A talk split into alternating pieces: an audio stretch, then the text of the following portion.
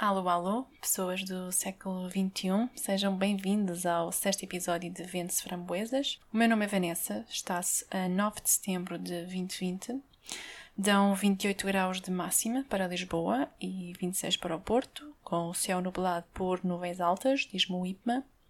Um ótimo dia para assar sardinhas, ou alguém do meu prédio assim achou, porque está-me a vir o cheiro de sardinha assada ao nariz. Antes de mais, deixem-me começar este episódio com uma notinha, uma chamada de atenção dirigida à minha pessoa. Portanto, aqui vai um declarado auto-facepalm.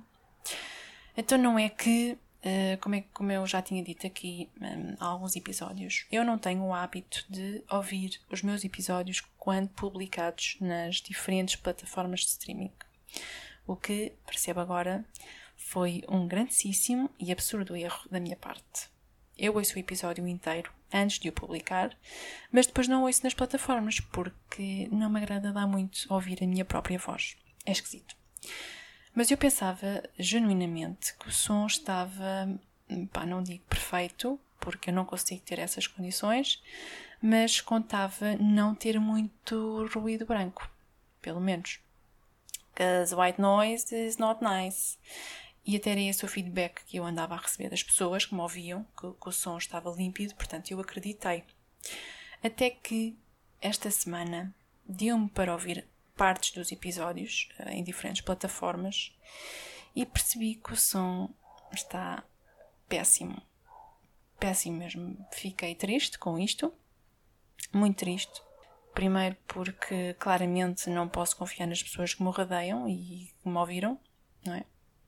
Mas mais triste fiquei porque eu até tenho dito umas coisas engraçadas no podcast, suscetíveis de mudar o mundo para melhor ou para pior, ou não, suscetível de manter tudo como está, depende da perspectiva.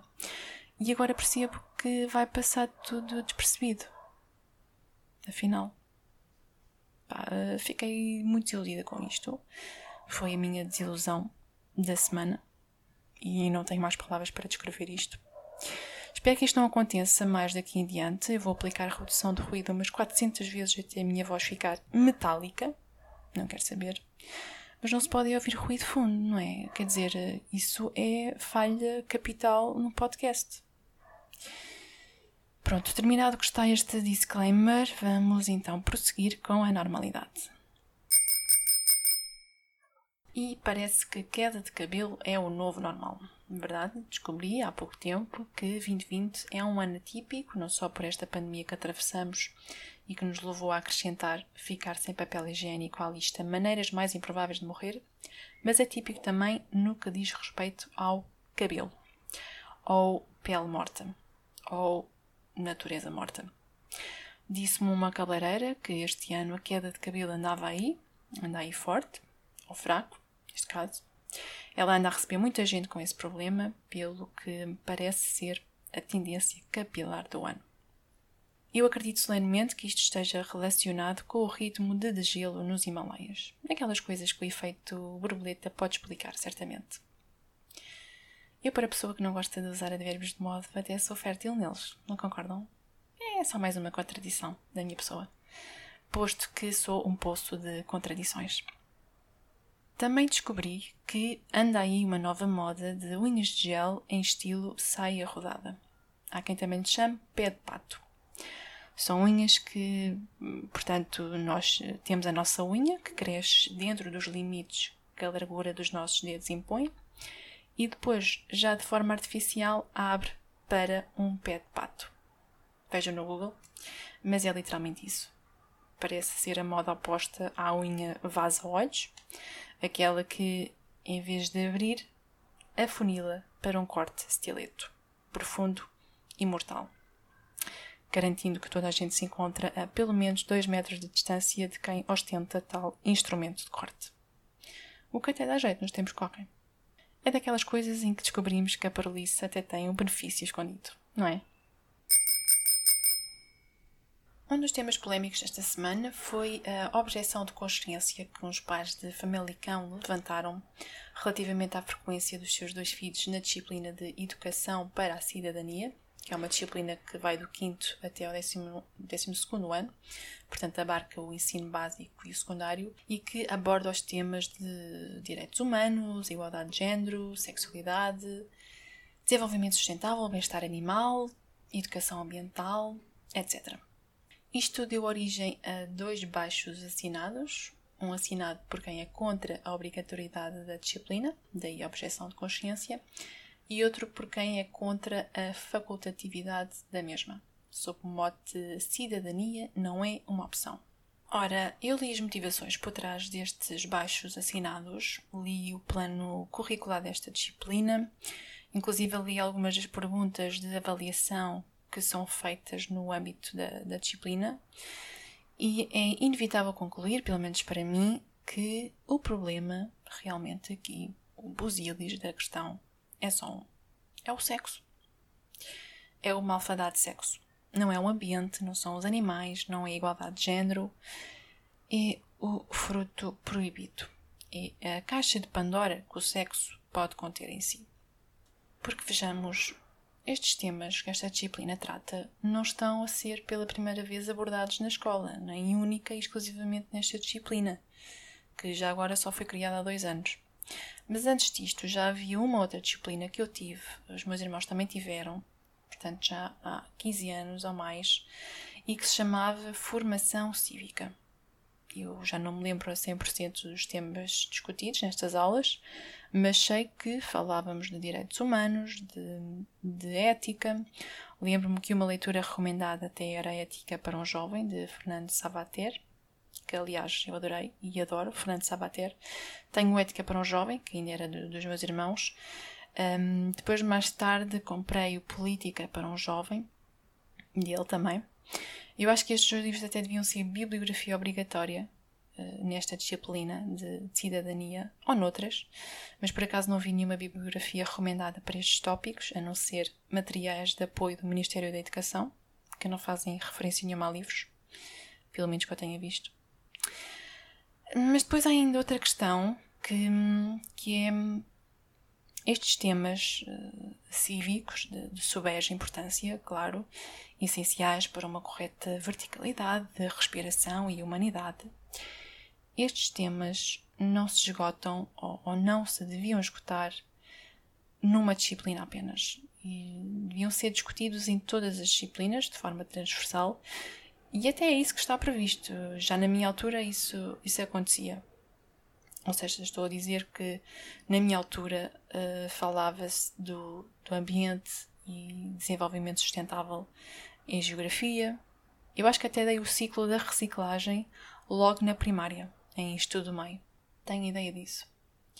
Falava-se de sexualidade em ciências da vida, no ensino básico, ou biologia, no ensino secundário, não me lembro se falávamos de DSTs, de doenças sexualmente transmissíveis, se calhar daí não me lembro. Se bem que parece-me um tópico adequado para ser discutido em ciências da vida ou biologia, porque não? Igualdade de género. O tema. Opa, esse tema pode ser discutido tanto em português, como em história, como em inglês, como em filosofia de diversas maneiras. Há tanto espaço para adaptarem conteúdos e promoverem discussões que tenham igualdade de género na, na sua base.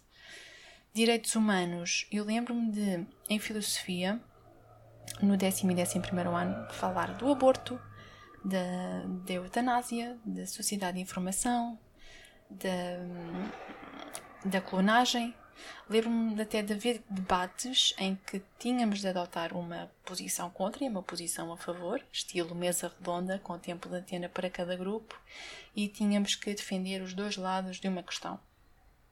Isto tudo, a meu ver, promove os tais valores cívicos, uh, humanos e morais que dizem que esta disciplina vem uh, fomentar. E a minha escola nem sequer estava nos rankings de melhores escolas, ok? Longe disso até. Portanto, eu não estou a dizer que concorde com que esta disciplina seja opcional, mas acho falacioso dizerem que torná-la opcional é tornarmos ou sermos bons cidadãos opcional, ou tratarmos bem o ambiente opcional. Quando acho que não é assim que o nosso sistema educativo está montado apesar de reconhecer que há falhas, sim, mas não acho que esteja a falhar assim tão uh, civicamente. Além de que uh, não sejamos hipócritas, não é preciso fazer a reciclagem ou tratarmos bem os animais para sermos bons alunos e estarmos no quadro de honra de, de uma escola, não é? Se realmente fosse essa a nossa ambição e motivação por trás destas discussões, então teríamos necessariamente que atribuir mais peso em termos de, de percentagem de cumprimento de objetivos a estes conteúdos do que a quaisquer outros no, no plano curricular, para determinar se o aluno merece ou não efetivamente figurar no quadro de honra de uma escola. E eu acho que não é isso que se pretende quando se discutem estas coisas que puxam muito à hum, ideologia.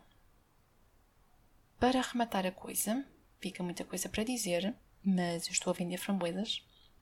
Não estou a vender manuais escolares ou tratados dos, tratados dos bons costumes.